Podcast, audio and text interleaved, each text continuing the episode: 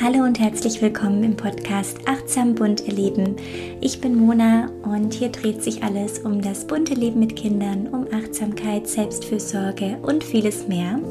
Und heute zu Gast hier im Interview ist Katrin Steinke. Seit über 18 Jahren begleitet und berät sie Frauen und deren PartnerInnen bei Kinderwunsch und Kinderwunschbehandlungen. Und mich hat vor allem ihr sehr ganzheitlicher Blick auf das Thema begeistert, weil sie ganz verschiedene Zugänge zu diesem Thema hat und nutzt und ja, immer Körper, Geist und Seele in den Blick nimmt. Und ja, wir haben in unserem Interview ganz viele Themen abgedeckt, vom ersten Wunsch bei einem Paar nach einem Kind, den Vorbereitungen, ob es Möglichkeiten gibt, die Chancen zu erhöhen, schwanger zu werden. Ähm, und sind dann weiter in das Thema eingestiegen, wenn es eben nicht gleich klappt, Themen, die dazu führen können und auch Herausforderungen, die das auf Paarebene mit sich bringt. Wir sprechen über die Behandlung in einer Kinderwunschklinik und was man tun kann, um hier trotzdem in einer aktiven Position zu bleiben. Und zum Schluss darüber, was passiert, wenn nichts passiert. Und ja, auch das Thema Selbstfürsorge begleitet dieses Interview wie ein roter Faden, weil das eigentlich in allen Bereichen des Kinderwunsch ähm, ja eine wichtige Rolle spielt was ich auch total schön finde, weil es ja auch ein Thema ist, was mir so am Herzen liegt. Und ja, Katrin hat einfach ein enormes Wissen und eine Erfahrung auf diesem Gebiet und es hat sehr viel Freude gemacht, ihr zuzuhören und ihr Fragen zu stellen. Und ich wünsche dir einfach ganz viel Spaß beim Zuhören.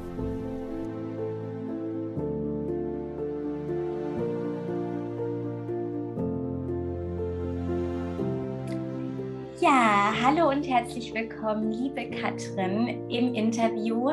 Heute ist die Katrin Steinke bei mir im Interview. Die Katrin ist Kinderwunschberaterin, Heilpraktikerin, Hypnotherapeutin und systemische Paar- und Familientherapeutin mit 18 Jahren Erfahrung. wow. Äh, und hat dadurch, ja, durch diese verschiedenen Zugänge einfach einen sehr ganzheitlichen Blick auf das Thema Kinderwunsch und deshalb freue ich mich besonders, dass du heute mit mir im Interview bist. Herzlich willkommen hier bei mir im Podcast. Danke für die Einladung, Mona. Ich freue mich. Ja, vielleicht können wir gerade starten, dass du dich äh, selber auch noch mal kurz vorstellst, einen kleinen Einblick ähm, über dich als Person, über deine Arbeit und gerne auch, ja, wie du zu diesem Schwerpunktthema kamst in deiner Arbeit. Mhm. Also das, was ich so mache, hast du ja schon gerade wunderbar zusammengefasst. Dem ist ja nichts hinzuzufügen. Ah. Ähm, noch, genau, ich bin in eigener Praxis in Berlin, ähm, falls man mich nicht kennt, arbeite aber auch ganz viel eben online in dieser, in dieser Funktion, so auf dem Schwerpunkt Kinderwunsch. Ja, wie bin ich dazu gekommen? Ähm, ich war selber lange Zeit Kinderwunschpatientin gewesen und habe in dieser Zeit eben ähm, neben diesen ganzen Informationen, die man sortieren muss und Enttäuschungen, die man verarbeiten muss, eine große Überforderung eben auch erlebt im Sinne von, dass man von der Medizin recht schnell alleingelassen wird, wenn man Fragen hat zu Körper, Geist und Seele oder ganzheitlicher Ansatz, weil Schulmedizin betrachtet halt ihr Feld der Schulmedizin und dieser ganze seelische Part fällt da so ein bisschen hinten runter. Und so ist dieses Thema auch zu mir gekommen, weil ich dann irgendwann wusste, ich verstehe die Frauen einfach so gut. Und wie das, wer auch immer das immer so will, es kam dann halt einfach mehr und mehr Anfragen auch auf diesem Gebiet, also Frauen mit unerfülltem Kinderwunsch, egal in welcher Konstellation. Ich bin ja auch Paartherapeutin, also auch Paare, wo die Frau gesagt hat, oh, ich bin jetzt schon Anfang 40, ich will nicht warten, bis mein Mann endlich Ja sagt. Also dieses Thema ist mir sehr, sehr häufig begegnet, so dass das dann irgendwann dieser Schwerpunkt mich selbst gefunden hat. Mhm. Und ich damit total glücklich bin seit genau mehr als 18 Jahren. Wow. bin ich schon auf diesem Feld unterwegs. Ja, schön. Das ist wirklich toll. Und vor allem, wenn man halt immer so einen persönlichen Bezug hat, ne, dann ist natürlich mhm. auch äh, die Verbindung oder die, ja, das Mitgefühl, was man entgegenbringen kann, nochmal ein ganz anderes, ja. Absolut. Ich glaube, das ist in dem Thema wichtig, weil sich dann Frauen wirklich manchmal doch noch mal mehr verstanden fühlen, als wenn es jemand wäre, ähm, der dieses Thema nur aus der theoretischen Sicht oder aus der mhm. theoretischen äh, Brille kennt. Und trotzdem bin ich auch der Meinung, ne, also man kennt ja mal den Klassiker, der Arzt, der Krebs behandelt, muss nicht selber Krebs haben. Ja. Bei Kinderwunsch ist das so ein emotionales Thema, wo ich denke, das ist einfach total hilfreich, dass ich diesen Weg und mhm. wie das alles funktioniert, wie sich das anfühlt, wirklich auch selber kenne. Ja, ja, absolut. Ja, dann starten wir doch gleich mal direkt ins Thema rein. Ähm, wenn wir uns überlegen, dass ähm, ja ein Paar den Wunsch hat nach einem Kind, ähm, was sind denn deine Tipps, wie kann man sich darauf vorbereiten? Und gern auch hier wieder den ganzheitlichen Blick, also Körper, Geist, Seele. Genau, das denke ich ist total wichtig, dass man da nicht nur den Körper sieht, weil ganz schnell, das erleben wir auf Social Media, geht der Trend nach dem, sag mir, welches richtige Mikronährstoffpräparat ich nehmen soll, um schwanger zu werden. Das ist eben ein sehr, sehr verkürzter Blick. Und wenn wir auf der körperlichen Ebene trotzdem mal beginnen, dann glaube ich, ist es ganz, ganz wichtig, mal seinen ganzen Lebenswandel unter die Lupe zu nehmen. Sprich, wie gut ernähre ich mich?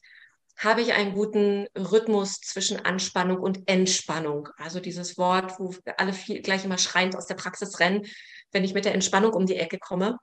ähm, aber auch das gehört ja zu diesen körperlichen Dingen dazu. Wenn ich Ihnen erkläre, wie Stresshormone wirken, dann wird es dann auch schon mal, mal ähm, deutlicher, warum das so wichtig ist. Aber na klar, also die Ernährung ist ein großer, wichtiger Punkt dann als Frau auch wirklich sich mal trauen, bei der Frauenärztin zu fragen, bitte, ich möchte mal meinen Hormonstatus erheben lassen. Also wie sind meine Hormone in der ersten Zyklushälfte? Wie sind die in der zweiten Zyklushälfte? Ähm, was kann man vielleicht auch über die Eizellanzahl, also der sogenannte AMH, das Anti-Müller-Hormon, was kann man darüber sagen?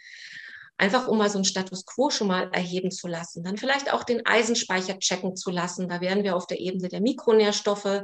Sind eigentlich alle meine Speicher gut aufgefüllt. Eisen ist immer ein wichtiges Thema für Frauen, weil jede Frau verliert jeden Monat unglaublich viel Eisen, wenn sie blutet.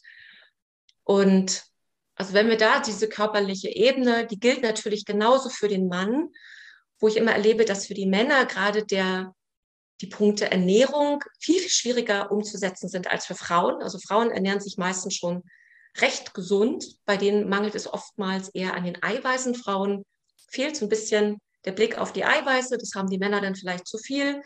Bei den Männern auf der körperlichen Ebene, da geht es ja um Spermiengesundheit und Spermien mögen eben nicht das Handy in der Hosentasche, die mögen auch nicht die Weichmacher, die in vielen Kosmetikprodukten oder in den Plastikflaschen sind.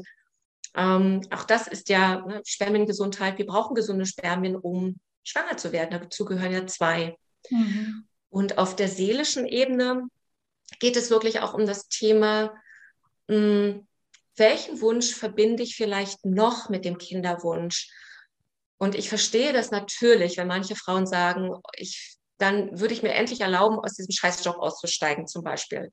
Na, so als Exit-Strategie. Und dann gucken wir aber genauer hin, ob es hilfreich ist, dass ein Kind mit einem Auftrag auf die Welt kommt, dass du dich erst dann traust, dein Leben zu verändern. Also ne, diese heimlichen Aufträge, die da vielleicht noch mit verbunden sind, dass wir die irgendwie sichtbar machen. Du hast ja schon gesagt, ich bin systemische Therapeutin und wir systemischen Therapeuten, wir stellen so gerne Bezüge im Leben her, wir stellen Dinge auf, wir machen Probleme oder so kleine Konflikte nochmal sichtbar. Und das ist auch ganz hilfreich auf der seelischen Ebene zu gucken, was verbinde ich mit dem Kinderwunsch und aber auch, was bringe ich vielleicht noch für eine Sehnsucht mit, etwas in meinem Leben nachzuholen, was ich vielleicht im eigenen, im eigenen Kindsein nicht erfüllt hat. Also dieses Thema, ich will es auf jeden Fall ganz anders machen als meine Mutter oder meine Eltern. Mhm. Und das ist natürlich auch wieder so ein versteckter Auftrag an das Kind. Ich brauche jemanden, um meine Sehnsucht zu stillen. Mhm. Und das bedeutet überhaupt nicht, dass man keine Sehnsüchte, Aufträge und sowas alles haben darf. Aber wir sollten sie uns bewusst machen und ja. auch gucken, ob wir jetzt im Leben einen Platz für das Kind haben. Viele Frauen glauben, dass sobald sie schwanger sind, wird alles anders und dann kümmere ich mich um mich, dann mache ich mir, dann teile ich die Woche anders ein, nehme mir mehr Zeit für mich. Das darf doch aber schon alles vorher da sein. Ja. Also diesen Platz schaffen. Und das sind so ein paar Themen, die ich natürlich auch auf der psychischen oder seelischen Seite anschaue. Ganz häufig kommen ja Frauen zu mir, die haben dann schon einige Versuche in der Kinderwunschklinik hinter sich, Und die haben dann immer so, ein, so eine Idee oder eine Befürchtung eher als eine Idee. Kathrin, gibt es irgendwie einen Knoten im Kopf? Ne? Habe ich irgendwie, gibt es eine innere Blockade, die mich hindert, schwanger zu werden? Auch das ist ja ein sehr seelisches Thema, was wir bearbeiten dürfen, wenn es eben darum geht, Familie zu gründen. Und in den allermeisten Fällen, gleich mal vorweg, nein, es gibt keine unlösbaren Knoten im Kopf, die eine Fruchtbarkeit so dermaßen behindern, dass man gar nicht schwanger wird. Mhm. Mm. Aber es ist natürlich super, super hilfreich, sich diese unbewussten Konfliktthemen anzuschauen. Und davon, glaube ich, haben wir alle einige. Ja. Und die werden in so einer sensiblen Zeit, wenn sich der Wunsch eben nicht sofort erfüllt, da wird sowas einfach nochmal, da wird die Schicht, wenn wir so die Themen verdrängen, die wird einfach dünner und dann ist es einfach auch eine gute Zeit, sich das anzuschauen. Ja. Ja, super spannend, was du sagst. Ich finde es auch so, ähm, so schön. Ich habe äh, gelesen, dass in anderen Kulturen ähm, fängt diese Vorbereitung äh, auf ein Baby schon lang vor der Empfängnis an. Also die bereiten sich noch mal ganz anders darauf vor, damit eben dieser Raum für diesen, für diesen anderen Mensch einfach schon mal geöffnet wird. Und ja, es macht auch total Sinn, ja. Und äh, fand ich richtig spannend zu lesen, eben sowohl natürlich mit Ernährung, ähm, als aber auch mit irgendwelchen Ritualen und, und anderen Möglichkeiten. Absolut. Und ich, ich weiß nicht, warum in unserer Kultur das vielleicht auch so ein bisschen verloren gegangen ist, dass wir da nicht mehr so ein, so ein, dass wir das nicht mehr so für wichtig halten oder wertvoll. Aber das, was du sagst, also gerade in den asiatischen Kulturen gibt es natürlich diese Überlegung, ein Jahr lang das Nest zu säubern, also mhm. sich hm. ein Jahr lang vorzubereiten, den Zyklus zu stabilisieren, die Gebärmutter zu reinigen, ne, dass die Blutung ähm, wirklich frisch ist, also dass die Reinigungsprozesse gut ablaufen. Und wenn man das vielleicht auch als Idee vorstellt, ähm, jede Frau aus Berlin würde sagen, was, ein Jahr soll ich mir Zeit nehmen? Die Zeit habe ich nicht mehr. ja, ja. Ja, wow. Aha. Oder andere Kulturen, das hatte ich auch, glaube ich, in meinem Beispiel auf der Webseite. Ähm, ich glaube, das kommt eher aus den nordischen Ländern, dass die diese Seelenmelodie fürs Kind suchen, dieses hm, Joiken. Habe ich schon gehört, ja. Mhm. Genau, und wenn man die spürt, diese Melodie, oder wenn man eine Melodie hat, die man nicht mehr aus dem Kopf bekommt, dass dann dieses seelische Band geknüpft ist und dann, dass dann das Kind kommt. Und das finde ich so schön, solche Rituale zu haben, weil die eben nicht nur ne, kognitiv erdacht sind. Viele Frauen sind sehr, sehr, sehr im Kopf und denken, boah, immer wenn ich mir Mühe gegeben habe, es hat doch immer alles geklappt im Leben. Ich habe jede Prüfung gemeistert, alles geschafft, was ich mir vorgenommen habe. Nur das mit dem Kind klappt irgendwie mhm. nicht. Mhm. Und dass das nochmal eine andere Ebene ist. Ja. Und dass man nicht nur den Kopf hat als ähm, ja, Entscheidungs- oder Vermittlungsinstanz ja. für Fruchtbarkeit und für Empfängnis. Ja, Ach, super schön. Ähm, gibt es denn Dinge, die man machen kann, um die Chance zu erhöhen, schwanger zu werden? Nochmal ganz man gar nicht so eindeutig. Man kann sagen, jein, natürlich. Mhm. Also das mhm. kommt ja immer sehr auf diesen individuellen Fall an. Mhm. Ähm, und vielleicht mal so vorweggegriffen, also nach der Frage, ja, was ist bei uns, findet man nichts und wir werden einfach nicht schwanger. Dazu muss man sagen, gerade auch in der Schulmedizin, wir schauen ja erstmal nach den Dingen, die häufig sind. Und wenn wir diese Dinge, die häufig sind, irgendwie abhaken können, dann sagt man, ja, dann probieren Sie es einfach noch ein halbes Jahr weiter und dann gehen Sie in die Kinderwunschklinik. Das heißt aber nicht, dass es nicht doch auch noch seltene wirkliche Probleme gibt, die die Fruchtbarkeit behindern.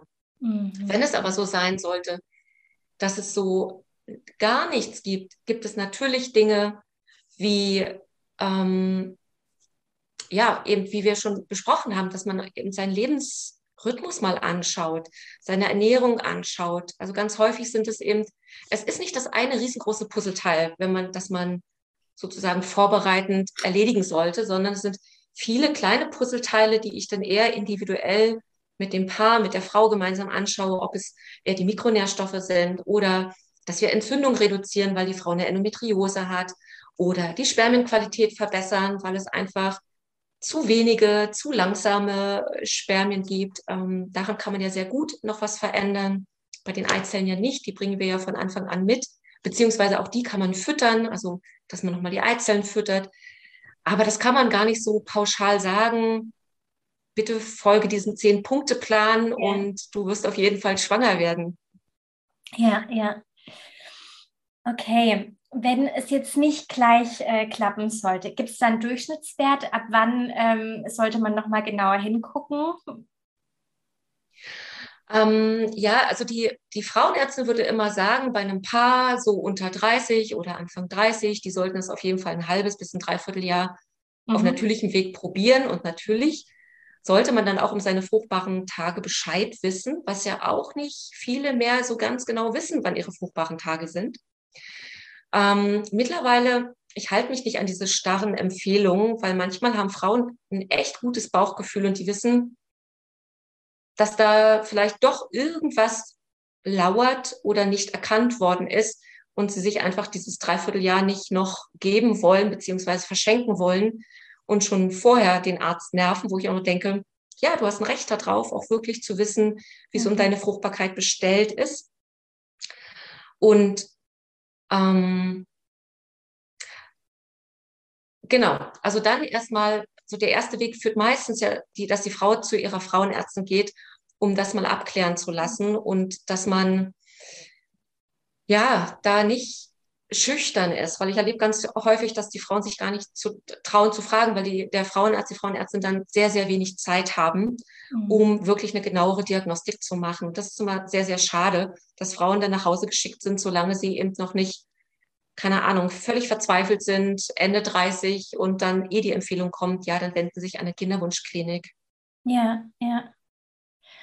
Aber vielleicht, was nochmal wichtig ist zu, zu betonen, ist, Fruchtbarkeit ist ja immer etwas, was zwischen zwei Menschen entsteht. Also auch, ich glaube, dass die Frau das immer sehr häufig als ihr Hoheitsgebiet betrachtet, mhm. dass der Mann aber gleichermaßen mit im Boot sein sollte. Also auch, dass die Jungs dann mal von sich aus vielleicht zum Andrologen gehen. Das ist ja der Facharzt für die Männer. Das ist nicht der Urologe, sondern das ist der Androloge um wirklich mal ein Spermiogramm zu machen, damit auch die Jungs das mal schwarz auf weiß haben. Wie ist es um ihre Spermienqualität zum Beispiel bestellt? Und das kann man unabhängig vom Alter machen, egal ne, ob man Anfang 20 mhm. oder Anfang 40 ist, weil ja, auch bei den Männern nimmt die Spermienqualität ab. Okay, mhm. ja.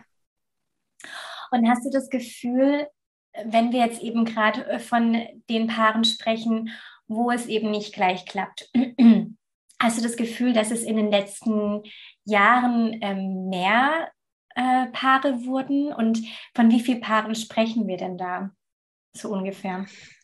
Es gibt ja immer die Zahl, die so durch die Medien geistert. Eins von sieben Paaren ist von äh, unerfülltem Kinderwunsch betroffen oder haben es schwer, schwanger zu werden. Aus meiner Beobachtung, ich mache das ja schon einige Jahre, würde ich mittlerweile sagen, es ist vielleicht eher jedes fünfte Paar hat ein Problem, schwanger zu werden. Und davon gehe ich immer von dem Zeitraum aus, dass ja die Paare zu mir kommen, dass sie äh, ab einem Punkt, wo sie sagen, wir haben es jetzt ein Jahr auf natürlichem Wege versucht und es hat noch nicht geklappt. Das räumen sich ja schon die meisten Paare ein, dass sie ein Jahr auf natürlichem Wege das einfach mal so probieren. Und von daher sehe ich schon so eine Zunahme und ähm, selbst die WHO hat, das hat man vielleicht auch gelesen in den Medien, die haben ja sozusagen die wie viel Millionen Spermien pro Milliliter für einen gesunden Mann gelten. Diese Zahl wurde sukzessive in den letzten Jahren immer weiter heruntergesetzt. Das heißt also, früher hat man ein Spermiogramm sozusagen noch viel, viel oder man musste viel, viel mehr Spermien haben. Also das sozusagen das Ziel war viel, viel höher, was man erreichen musste, damit es hieß, das ist ein normales Spermiogramm. Und jetzt trägt man dem schon so ein bisschen Rechnung, dass eben Umweltfaktoren auf Spermienqualität und Männergesundheit einwirken und korrigiert diese Zahl immer weiter nach unten, okay. so dass man sagt, auch was vor zehn Jahren schon ein schlechtes Spermiogramm war, ist heute ein eher normales Spermiogramm. Mhm, mhm, okay. Na, und genau, das, da gibt es sicherlich, wenn wir darüber jetzt nachdenken würden, was beeinflusst denn die Fruchtbarkeit? Da gibt es einfach viele, viele, viele Faktoren, die darauf einzahlen, ob jemand eben fruchtbar ist oder eben eine eingeschränkte Fruchtbarkeit hat. Ja. Ja, wir hatten ja vorher auch schon mal kurz noch äh, davor drüber gesprochen, eben was du glaubst, äh, woran es liegt, eben, dass ähm, immer mehr Paare vielleicht ein Thema damit haben. Ähm, mhm. Vielleicht magst du das auch noch mal kurz sagen. Genau, also vielleicht so noch mal wichtig zu betonen, dass es nicht diesen einzelnen oder einen Faktor gibt, der die Fruchtbarkeit bedroht, ja. sondern ich sehe das immer im Zusammenspiel wie so ein großes Puzzle und es gibt viele kleine Puzzleteile. Und zum einen ist es natürlich, dass Frauen oder Paare sehr lange damit warten, Familien zu gründen, weil natürlich andere Lebensziele dann auch erstmal wichtiger sind, wie eine vernünftige Ausbildung, eine feste Anstellung, die tolle Wohnung finden, dann vielleicht aber auch wirklich ein bisschen Freiheit genießen und reisen zum Beispiel und zack ist man Mitte 30. Und biologisch gesehen ist Mitte 30 einfach nicht mehr dein fruchtbarstes, dein fruchtbarstes Zeitfenster als Frau, sondern am fruchtbarsten bist du Anfang 20. Mhm. Und das Fatale ist, dass wir das nicht unbedingt in der Schule lernen, wie sich die Fruchtbarkeit auch verändert bei Männern und Frauen, sondern wir lernen ganz viel über Verhütung. Ein anderer Faktor, der die Fruchtbarkeit beeinflusst, ist natürlich auch unser Lebenswandel. Also sprich, wir haben immer mehr mit künstlichen Geschichten zu tun. Ähm, es gibt viele Chemikalien, die wir in allen möglichen Dingen finden, die gar nicht deklariert werden müssen. Es gibt immer mal wieder welche, die dann auffällig sind und ähm, wo dann der Fokus drauf gelegt wird. Zum Beispiel diese Weichmacher, die Talate, die ja sehr östrogenartig wirken, sowohl bei Männern als auch bei Frauen, die also die Rezeptoren für die Östrogene besetzen und damit einfach auch das hormonelle Gefüge in Ungleichgewicht bringen können.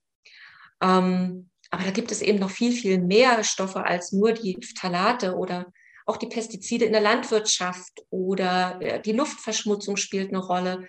Also ganz, ganz viele Sachen, denen wir einfach so auch ausgesetzt sind, wenn wir in modernen Großstädten leben, wo wir uns gar nicht ja wirklich vorschützen können. Wenn man die aber auf dem Schirm hat, dann weiß man, da sind wir wieder bei dem, wie kann man Fruchtbarkeit oder den Kinderwunsch gut vorbereiten, dieses ein Jahr das Nest reinigen, vielleicht nicht ein ganzes Jahr, aber vielleicht einige Wochen vorher auch eine Entgiftung zu machen, das würde schon viel mit dazu beitragen, die mhm. Fruchtbarkeit wieder so ein bisschen zu stärken, um eben diese ganzen Alltagsgifte so ein bisschen loszuwerden. Ganz viel, glaube ich, aber auch ist ähm, Lebensrhythmus. Wir, die meisten Menschen haben keinen guten Lebensrhythmus. Die rennen irgendwann morgens zur Arbeit, trinken ihren Kaffee zwischendurch, machen keine Pausen. Also dieses Gleichgewicht zwischen Anspannung und Entspannung stimmt nicht. Dann schlafen sie schlecht. Schlaf ist ganz wichtig für die Fruchtbarkeit. Also, ne, also auch sich diese, wie hat sich sozusagen ein Lebenstempo vielleicht verändert, sich das anzuschauen. Und ja, also wahrscheinlich könnten wir da noch ganz viel finden, was die Fruchtbarkeit beeinträchtigt. Bei den Männern, genau sehe ich das auch, oder auf der männlichen Seite, ähm, Spermien sind sehr empfindliche kleine Gebilde, kleine Lebewesen, mm, die sehr, sehr sensibel eben auch auf Stress reagieren, die auf Hitze reagieren. Also wenn der Mann ziemlich lange auf seiner Sitzheizung rumsitzt, weil es einfach gemütlich ist und dann noch sein Handy in der Hosentasche trägt, dann ist das nicht so gut für die Spermienqualität. Mikronährstoffmangel, ein ganz anderes großes Feld. Also genau, wenn du mich jetzt noch reden lässt, dann fallen, fallen mir noch tausend Dinge ein, was die ja, toll. Man merkt, dass du viel Erfahrung hast. Ja. Schön. Ähm, vielleicht gehen wir noch mal so ein bisschen auf ähm, ja, so ein emotionales Thema vielleicht. Wenn Paare zu dir kommen, ähm, wo es einfach schon länger nicht klappt, was sind denn noch so die Herausforderungen, mit denen sie zu kämpfen haben? Wenn es lange nicht klappt, dann zielst du wahrscheinlich auch auf das Thema an, ähm, wer hat Schuld oder dass sich ganz häufig so ein Vorwurf einschleicht, wir haben zu lange gewartet oder ich habe auf dich gewartet. Das ist manchmal so ein versteckter Frauenvorwurf, dass sie sagen, ich habe so lange gewartet, bis mein Mann, keine Ahnung, mit der Ausbildung fertig ist. Oder wir haben eine Fernbeziehung geführt und wir wollten warten, bis wir in einer Stadt leben. Oder, oder, oder, oder bis, na, was auch immer im Leben dann endlich stimmig ist. Das ist manchmal so ein Vorwurf an sich selbst, manchmal aber eben auch so eine Art wer hat Schuld ähm, oder so eine Schuldzuweisung an den anderen. Und damit bin ich auch ziemlich häufig in der Praxis konfrontiert, dass Männer dann manchmal auch von sich aus sagen oder Frauen sagen, ich bin schuld, weil meine Eizellen sind einfach alt oder ich bin schuld, weil meine Spermien sind einfach total schlecht oder gar nicht da. Mhm. Und dass ich dann immer versuche, nochmal dieses Schuldthema aufzugreifen, denn Schuld in unserem Verständnis ist ja etwas, was dann entsteht, wenn man sich schuldig gemacht hat. Also wenn man etwas vielleicht auch vorsätzlich getan hat und Schuld fordert eine Wiedergutmachung. Aber was kann der Mann, der als Kind eine Mumserkrankung hatte und dessen Spermien dadurch einfach nicht gebildet werden, der kann das nicht wieder gut machen, weil es nicht aus eigener Verantwortung heraus passiert ist. Oder die Frau kann nicht wieder gut machen, wenn einfach mit Ende 30, Anfang 40 ihre Eizellen genauso alt sind und vielleicht auch dann eben einfach schon Fehler mitbringen. Das heißt, dieses Schuldthema ist ein sehr, sehr lähmendes, weil es nicht gelöst werden kann in der Paarbeziehung. Und da braucht es dann einen anderen Umgang damit, nämlich zu begreifen, dass Fruchtbarkeit etwas ist, was auf zwei Seiten entsteht, beziehungsweise das Unsichtbare, was zwischen zwei Menschen entsteht. Und das einfach zu pflegen und zu füttern, also eher dieses, was ist schon da und was können wir sozusagen, wie können wir damit noch wertschätzender umgehen und nicht nach dem Mangelprinzip, wer hat Schuld, weil das eben so, ah, da geht die ganze Kraft weg. Ja. Ah, das fand ich richtig schön. Auch dieses, eben ähm, diese Fruchtbarkeit, wie dieses in der Mitte zwischen uns beiden. Mhm. Ja. Was möchtest du den Paaren äh, mitgeben, die gerade an dem Punkt stehen? Die mit dem Schuldthema unterwegs sind, meinst du? Nee, ähm, Paaren, bei denen es gerade eben nicht klappt. Äh, was würdest du denen empfehlen? Mm, ja, das ist vielleicht auch sehr komplex. Was ich denen empfehlen würde, ist immer natürlich, auch wenn sich das paradox anhört, aber sich Zeit auch für das Miteinander zu nehmen und sich auch dieses, na, also welche Wünsche stecken hinter unserem Kinderwunsch, beziehungsweise was ist jetzt schon in unserem Leben gut und wertvoll und einfach toll, dass es da ist. Und uns würde was fehlen, wenn es fehlt. Also den Blick bewusst wieder auch auf die Seite zu lenken dessen, wo schon die Fülle ist, also was im Leben da ist. Weil dieses noch nicht schwanger und unerfüllter Kinderwunsch, das ist immer der Blick auf den Mangel. Und den Paaren einfach mitzugeben, zum Beispiel, bitte, bitte, bitte, führt wieder das Prinzip der Vorfreude ein. Mhm. Wenn ihr das verlernt habt, das haben wir noch als Kinder. Wir freuen uns auf Weihnachten, wir freuen uns auf die großen Ferien, wir freuen uns auf alles Mögliche, wir freuen uns gleich auf Ostern. Und das auch wieder zu zelebrieren, dass wir jede Woche etwas definieren, worauf wir uns als Paar freuen dürfen. Einfach um sozusagen, ich sage immer, bitte trainieren Sie diesen Seelenmuskel der Vorfreude und der Freude, weil dieser andere Part, der ist ja schon quasi übertrainiert. Ja, Dieses, ja.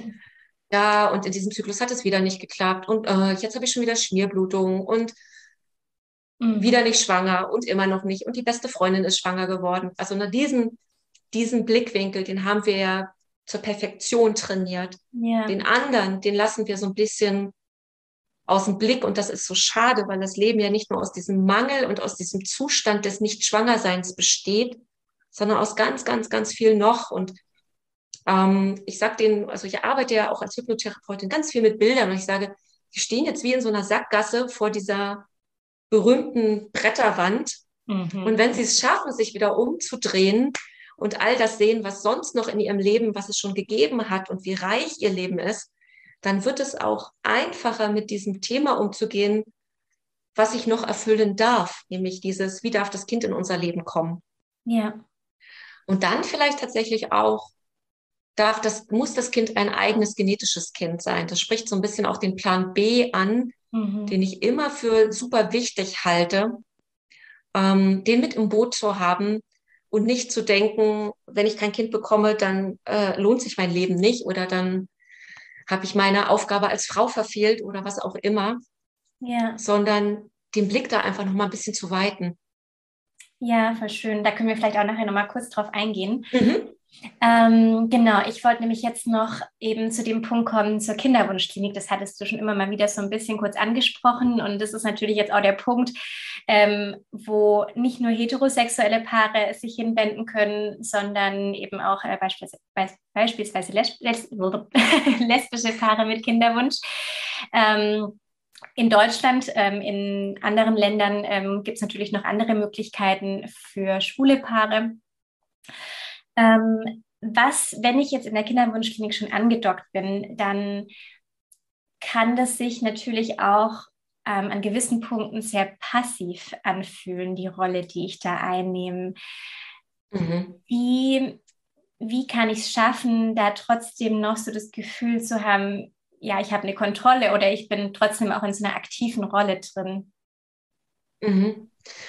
Ich glaube, das ist ein ganz wichtiges Thema, egal ob man ein ähm, homosexuelles oder heterosexuelles Paar ist, dass man sehr, sehr schnell in diese Arzt-Patientenrolle irgendwie reinrutscht, obwohl man ja in vielen Fällen nicht gleich Patientin ist im Sinne von mir fehlt was. Ja. Also es kann natürlich passieren, dass es dann irgendwie eine Diagnose plötzlich gibt, die es vorher nicht gab.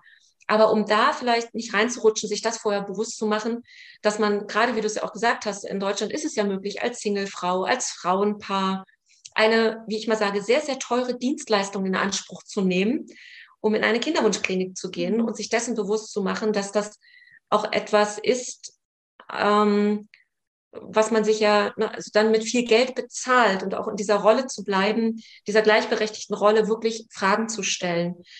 Und man selber als Frau, die sagt, okay, ich gehe jetzt diesen Behandlungsweg in der Kinderwunschklinik, da ist man so super aufgeregt, meistens in diesen Gesprächen, weil man hat monatelang drauf gewartet.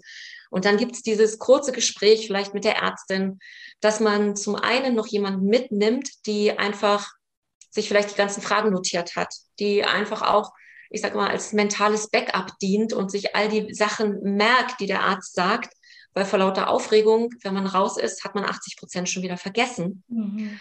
Und auch sich dann nicht scheut, immer wieder auch zu sagen, ich brauche jetzt nochmal einen Gesprächstermin, weil ich die und die und die Punkte noch nicht verstanden habe oder nochmal drüber sprechen möchte, ob diese Zusatzmethode Embryo-Glue oder Embryoskop in meinem Fall wirklich angebracht ist, weil natürlich kriegst du eine Liste mit Sachen, du hast einen Vertrag unterschreiben, du, dir werden vorgeschlagen, dass bestimmte Behandlungswege gegangen werden.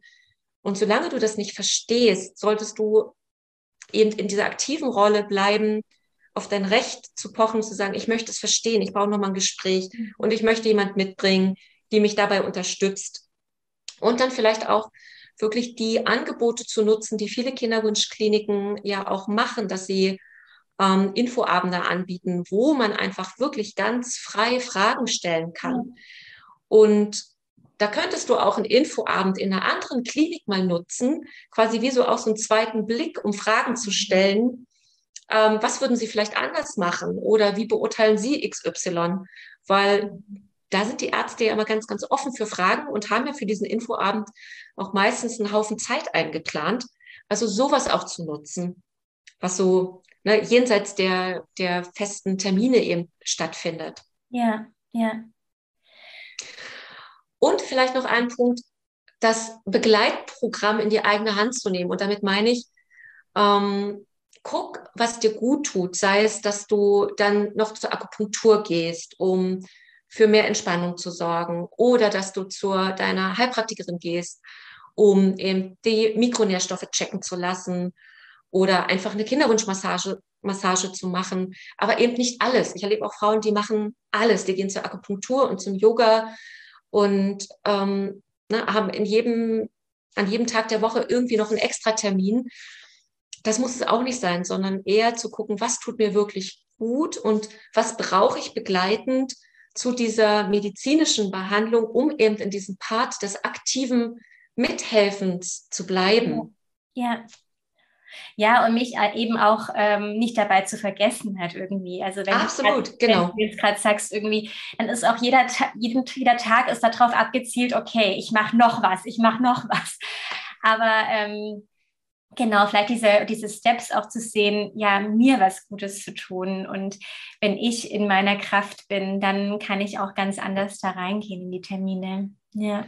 Das sehe ich auch total als Chance. Diese Kinderwunschbehandlungszeit ist für mich auch eine wahnsinnig große Chance, wirklich mal so einen Tages- und Wochenrhythmus anzuschauen. Also nicht nur, weil ich da Termine unterbringen muss, sondern auch wirklich zu gucken, was tut mir denn tatsächlich gut und gönne ich mir diese Termine zum Beispiel, dass ich jetzt endlich wirklich mal zum Yoga gehe oder wirklich mir mal diese Fußreflexzonenmassage oder was, whatever gönne. Ja. Einfach, weil ich davon glaube, dass es mir gut tut, um dann zu gucken, auch im Kleinen, ja, was tut mir eigentlich im Tag gut? Brauche ich da vielleicht auch noch mal ein bisschen Zeit morgens für Yoga, um entspannter in den Tag zu gehen? Ich gucke mir die Ernährung noch mal an. Also eigentlich ist diese Kinderwunschzeit eine wunderbare Chance, ähm, ne, sein ganzes Leben nochmal ganzheitlich zu betrachten und nicht im Sinne von, oh, jetzt müssen wir richtig mal aufräumen, sondern eher kritisch unter die Lupe nehmen, was man nicht noch nicht auf die To-Do, sondern auf die Not-To-Do-Liste setzt. Mhm. Also ja, was schön. darf ich weglassen? Mhm. Ja, total schön. Ja, und was dann natürlich kommt, äh, immer, immer wieder, sind ähm, die Wartezeiten. Ähm, das ist natürlich auch, äh, wenn man nicht in der Kinderwunschklinik ist, ähm, aber jetzt kommen wir da nochmal drauf zu sprechen, wie kann ich denn mit diesem ständigen Warten gegebenenfalls eben dann umgehen? Und Mona, du meinst damit bestimmt die Wartezeit von einer Insemination oder von einem Transfer. Genau, gut, dass du das nochmal sagst, genau, ja. Nicht die Wartezeit auf einen Termin, sondern genau ja. diese fürchterliche Wartezeit ist ja naja, vielleicht Zeit. auch auf den Termin erstmal. Ich habe gehört, dass die Wartezeiten äh, sehr lang sind äh, in Kinderwunschkliniken. Aber genau, ich meinte jetzt gerade ähm, von der Insemination ähm, oder eben anderen Behandlungsmöglichkeiten, ja.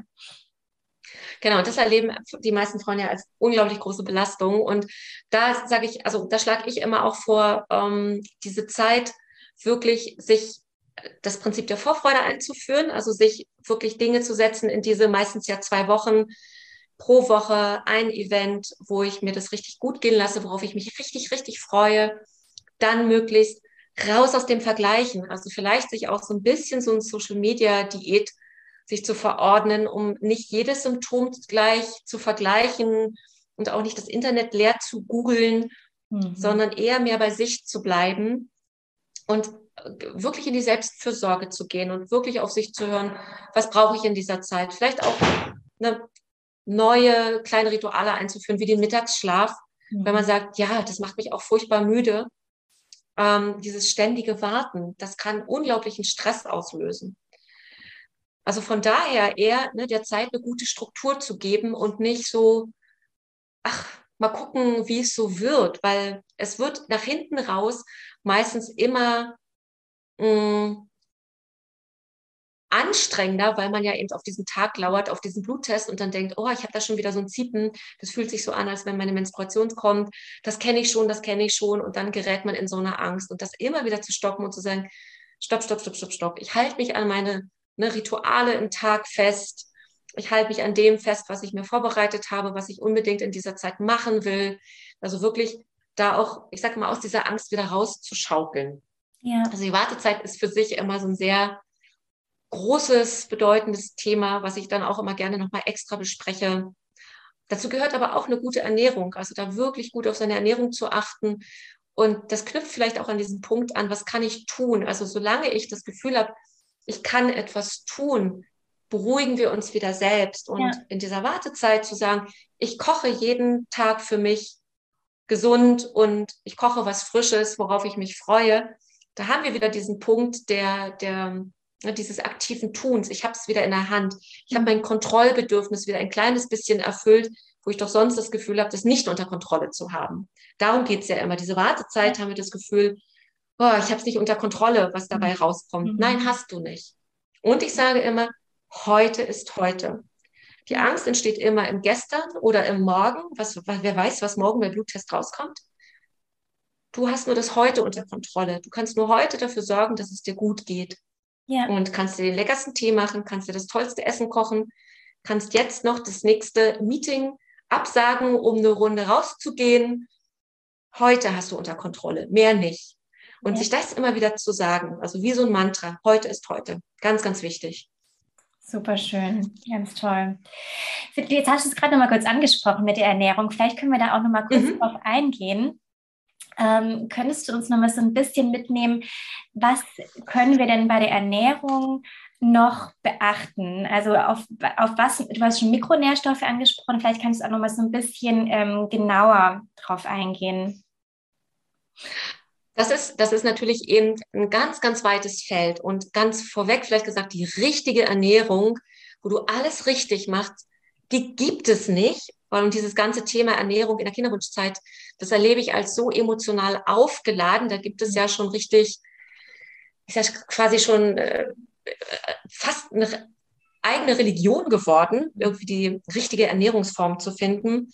Je nach Voraussetzung ähm, hat jede Frau eine andere Form der Ernährung, die zu ihr passt. Das zum einen. Jede Frau hat einen sehr individuellen Stoffwechsel. Das heißt, sie verstoffwechselt schnell oder langsam. Das hat was mit der Schilddrüse zu tun.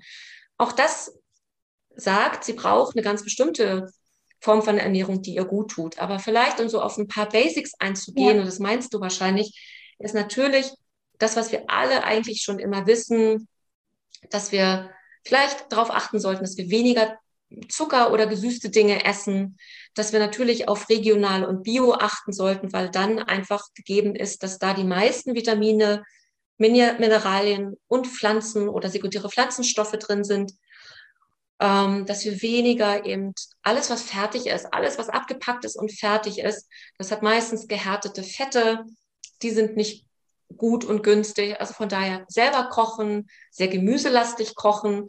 Und da schleicht sich dieser kleine Fehler oft bei Frauen ein. Sie essen sehr gemüselastig und vernachlässigen dabei das Thema Proteine, brauchen aber die Eiweiße, um eben auch wirklich Zellen aufzubauen, um eben Enzyme herzustellen, Hormone herzustellen. Ähm, Eiweiße, wichtiges Thema. Und die gibt es natürlich auch in Pflanzen. Das heißt, wenn du vegetarisch oder vegan unterwegs bist, musst du dich wirklich mit den eiweißliefernden oder proteinreichen Pflanzen beschäftigen. Und das können zum einen die Hülsenfrüchte sein, die sind aber nicht für alle günstig, weil nicht alle Menschen vertragen Hülsenfrüchte.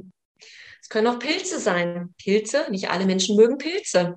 Und da eben individuell zu gucken, okay, wie kannst du dein Proteinkonto füllen pro Tag, sollte man eben nicht zu dogmatisch machen, sondern individuell erstmal zu gucken, was liebe ich denn intuitiv und wo habe ich intuitiv auch eine Abneigung und dem mal so ein bisschen nachzugehen und dann zu gucken, ähm, brauche ich noch diesen Eiweißbaustein. Ich, ich rede immer dann von Eiweißbausteinen, die ich pro Mahlzeit mit dazu tue. Zum Beispiel, ein Klassiker sind immer die Sonnenblumenkerne. 100 Gramm Sonnenblumenkerne enthalten mehr Protein als 100 Gramm Steak. Mhm. Das ist für Frauen dann immer schon, oh, super, Gott sei Dank, ich muss nicht so viel Fleisch essen.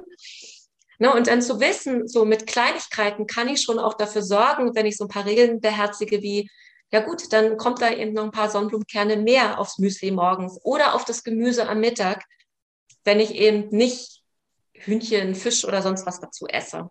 Ja, ja, super, danke, dass du da nochmal einen kurzen Einblick gegeben hast. Ähm, genau, wir hatten jetzt als Themen, ähm, wo quasi so im Prozess in der Kinderwunschklinik aufkommen, die Wartezeiten, auch so dieses Kontrolle ähm, behalten. Gibt es noch andere Themen, die du in, der, in deiner Beratung merkst, die so aufkommen in der Zeit? Es gibt ja, also ein ganz, ganz häufiges Thema ist der Umgang mit Enttäuschung. Mhm. Also was passiert, wenn nichts passiert? Meine Freundinnen werden alle schwanger. Warum klappt es bei mir nicht? Ich habe jetzt schon den dritten Versuch künstlicher Befruchtung oder die sechste Insemination oder eine Fehlgeburt erlebt. Und also dieses Enttäuschung ist ein Thema, mhm. was ja mit in vielfältigsten Facetten vorkommt. Und was sich viele Frauen nicht zugestehen, dass sie auch traurig sein dürfen oder dass Trauer die angemessene Reaktion ist, wenn eine Insemination oder wenn ein Transfer bei der künstlichen Befruchtung nicht funktioniert hat weil ich rede dann immer so von der Erwartungshöhe. Natürlich, du hast eine ganz, ganz hohe Erwartung und fällst dann einfach sehr, sehr tief, wenn es nicht geklappt hat. Ja. Und die angemessene Reaktion ist Trauer. Also auch dieses, ich darf Trauer zulassen. Und wenn ich ja. traurig bin, dann kann ich nicht mein Alltagsgesicht aufsetzen und so tun, als wenn nichts passiert wäre. Und das ja. machen viele Frauen, dass die dann in so einem unglaublichen Zwiespalt sind zwischen, ich muss doch aber funktionieren und meine Kollegen, und die kann ich nicht hängen lassen. Und gleichzeitig, ich brauche Rückzug und Zeit für mich, mhm. weil irgendwie fühlt sich das nicht richtig an. Ja, ja. Und das würde ich immer quasi unterstützen im Sinne von, bitte guck, was du jetzt brauchst und in welchem Tempo du das brauchst. Niemand wird für dich sorgen, deine Kolleginnen nicht. Und niemand von außen wird sagen, komm, bitte nimm dir drei Tage Zeit und lass dich krank schreiben. Das ist ein ganz, ganz großes Thema. Also, dass Frauen sich das nicht trauen, sich diese Zeit zu nehmen, weil sie denken, ja, nach außen bin ich ja nicht krank im Sinne, mhm. aber die Seele ist verletzt. Ja. Und das ist kein gebrochener Arm, aber der Schmerz, den du mit dieser Enttäuschung ähm, erlebst, der ist ja mindestens genauso schmerzhaft manchmal wie ein gebrochener Arm. Ja.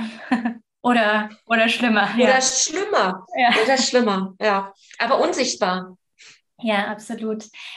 Was ich jetzt so spannend finde, so in unserer Unterhaltung, ist, dass so diese Selbstfürsorge ist ja so ein wichtiger Bestandteil so mit diesem äh, Kinderwunsch einfach. Und ich finde es so passend, weil es ja schon darauf vorbereitet, wie es wie es dann eben ist als, als Mama, ja. Also wie wichtig dieser Bestandteil ja auch ist, diese Selbstfürsorge, den eben schon vorher zu kultivieren und mhm. äh, da zu haben als festen Bestandteil, weil, weil du sagtest, wenn, ein kind, wenn das Kind da ist, dann nehme ich mir schon die Zeiten. Aber es ist halt genau das Umgekehrte der Fall. Du brauchst es schon vorher, damit du dann ein Minimalmaß davon später einfordern kannst für dich.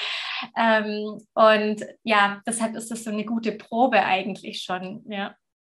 Ja, und ne, also sich jetzt schon die Erlaubnis zu geben, wie ja. du sagst, ne, also ich fange jetzt schon mal damit an, umso besser kann ich das dann eben auch im, im Mama sein. Ja, ja, voll. Ja, und jetzt will ich noch gerne auf einen Punkt eingehen, eben äh, was passiert, wenn, wenn nichts passiert. Ähm, wir hatten es ja vorhin schon angesprochen. Äh, zum einen natürlich der Punkt ähm, Fehlgeburt und zum anderen natürlich dann der Punkt, ja, unerfüllter Kinderwunsch, also ähm, quasi das Ende davon. Ähm, ja, wie, wie begleitest du das? Mhm. Ähm, zum einen würde ich immer bei, bei Fehlgeburt jeder Frau raten, bitte sucht euch jemanden, mit dem ihr reden könnt. Macht das nicht für euch alleine aus, auch wenn das, ne, manche versuchen es dann eben auch in so eine Bagatellisierungsschublade zu schieben im Sinne von, ach, das war ja erst die sechste Woche oder die achte Woche, egal, du warst schwanger gewesen. Und das braucht einfach Zeit, um, ne, dass die Seele das betrauern kann, dass da tatsächlich dein Kind wieder gegangen ist. Ja. Und es kann jemand so sein wie ich. Es gibt ja auch in, in Deutschland, wir haben das ähm, Netzwerk Kinderwunschberaterinnen in Deutschland, die findet man unter BKID, BKID. Ähm, die sind alle zertifiziert, auch mit solchen Themen wie Trauer, Fehlgeburt und Abschied vom Kinderwunsch auch umzugehen. Ich finde es ganz wichtig, einen Plan B zu haben, also dieses, was passiert, wenn nichts passiert, ob viele, obwohl viele Frauen sagen, oh nee, Katrin, ey, wirklich, damit beschäftige ich mich, wenn es soweit ist. Mhm. Dann sage ich immer, wenn es soweit ist oder sein sollte, dass du wirklich den, ne, dass du sagst, ich habe keine Lust mehr, ich kann nicht mehr, ich will nicht mehr, das Geld ist alle vielleicht auch noch, weil ich selber zahlen musste, dann ist das ein riesengroßes Enttäuschungsloch und da hast du nicht die Kraft, dir dann quasi ne, mit einem weiten Blick auf dein Leben zu schauen, zu sagen, so, was mache ich jetzt Tolles, Neues, Attraktives? Welche Richtung wähle ich in meinem Leben?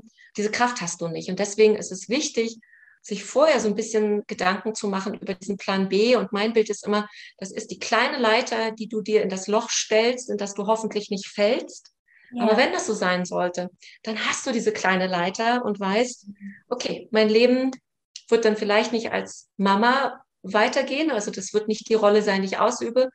Aber ich werde was anderes Großes und damit eben auch fruchtbar sein. Es wird was anderes durch mich in diese Welt kommen. Mhm. Und was darf das sein? Das ist ja für jeden total verschieden. Für manche ist es eine berufliche Umorientierung oder dass sie, keine Ahnung, ein Buch schreiben, eine Weltreise machen, was auch immer das eigene Herz erfüllt. Also es muss etwas Großes sein und es muss etwas ne, Sinnstiftendes sein. Das ist, glaube ich, total wichtig, dass das Sinn stiftet. Ja. Aber eben auch mit diesen, du sagst auch, wie gehe ich um mit Fehlgeburten? Das sind so die Stunden, wo ich wirklich versuche, wenig zu reden. Mhm, mh. Um es nicht zu zerreden, um nicht so zu sein wie alle anderen im Sinne von, ach komm, das wird schon und beim nächsten Mal wirst sehen, da klappt das. Das haben Frauen ja dann schon tausendmal gehört, das brauchen die nicht auch noch von mir, mhm. sondern dass wir dann uns Zeit nehmen, wirklich diesen Versuch zu würdigen.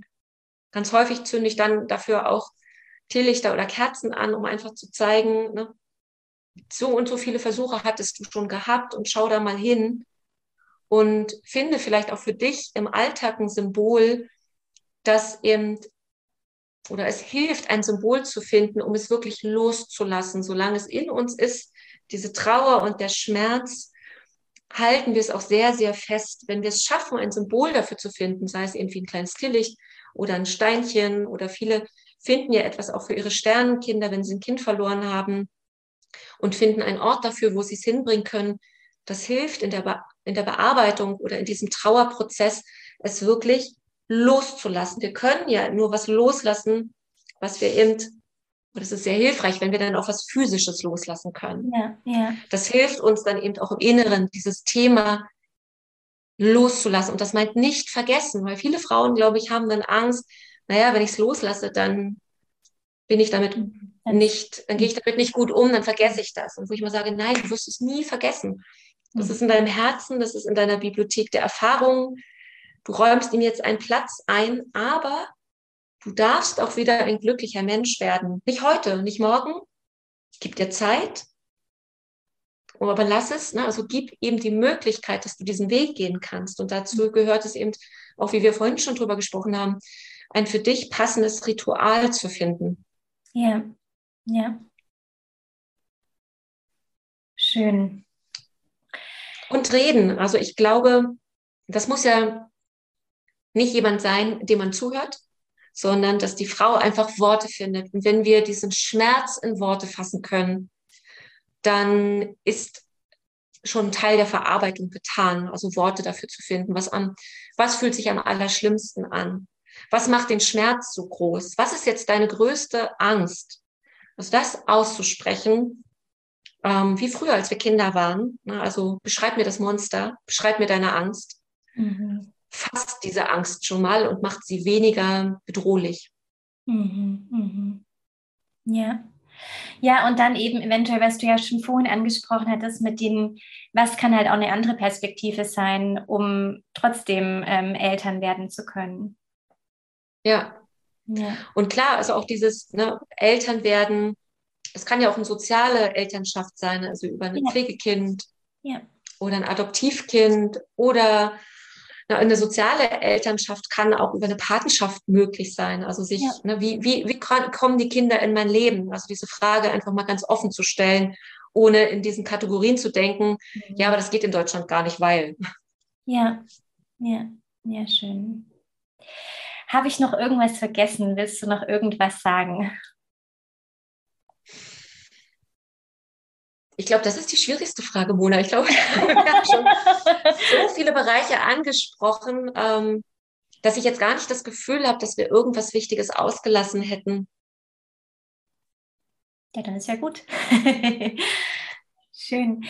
Ähm, ich habe eine Frage, die ich immer am Ende meiner Interviews stelle. Und äh, das ist mit ein bisschen Magie. Was für eine Welt wünschst du dir für die zukünftigen Generationen? Das ist auch eine ganz, ganz tolle Frage, eine, eine wundervoll philosophische Frage, ähm, wo mir ganz viel zu einfällt. Natürlich, ich wünsche mir eine Welt, wo wir gar nicht mehr in solchen Kategorien denken, zum Beispiel wie jetzt gerade aktuell Krieg und Frieden, sondern dass wir eine Welt haben, wo wir uns gegenseitig unterstützen und wo wir, mh, mm, wo das friedliche Prinzip einfach ein ganz normales oder das Normalste der Welt ist und wo aber auch sowas wie Beziehung oder Fruchtbarkeit Themen sind, die uns ohne Scham schon von Anfang an begleiten dürfen. Also dass mhm. wir darüber nicht erst in der Schule erfahren oder im Aufklärungsunterricht. Hm.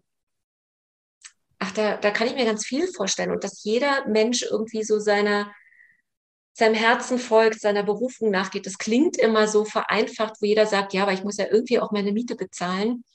Das meint es aber auch im Kleinen. Also dieses, wo in meinem Alltag habe ich ja das in der Hand und unter Kontrolle, dass ich genau so lebe, wie, wie mein Herz mir das irgendwie sagt oder mich ruft. Und das kann eben, ähm, das kann ganz unterschiedliche Ausprägungen haben. Also, dass wir mutiger sind oder dass wir eben auch unsere Kinder zu mutigeren Menschen machen, die mehr, weniger vielleicht auch auf diese, diese Rahmenbedingungen als gesetzt akzeptieren.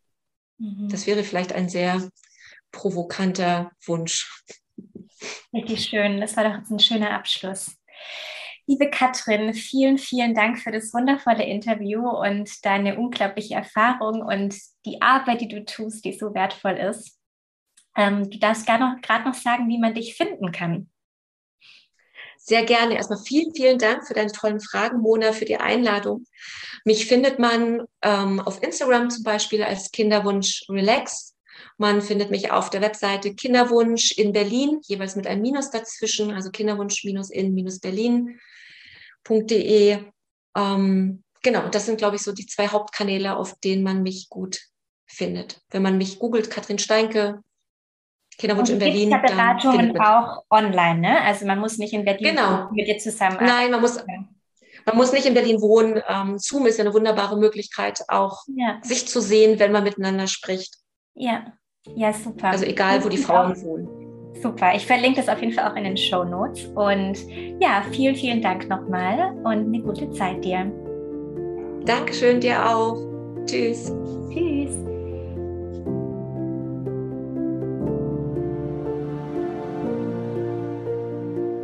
Ich hoffe, das Interview hat dir genauso viel Freude bereitet wie mir und du konntest was für dich mitnehmen. Wenn du mehr über Katrin erfahren möchtest, dann schau doch auf Instagram oder auf ihrer Webseite vorbei. Die Links dazu findest du in den Show Notes. Und ansonsten sehen wir uns in zwei Wochen wieder. Ich wünsche dir eine ganz gute Zeit und alles Liebe, deine Mona.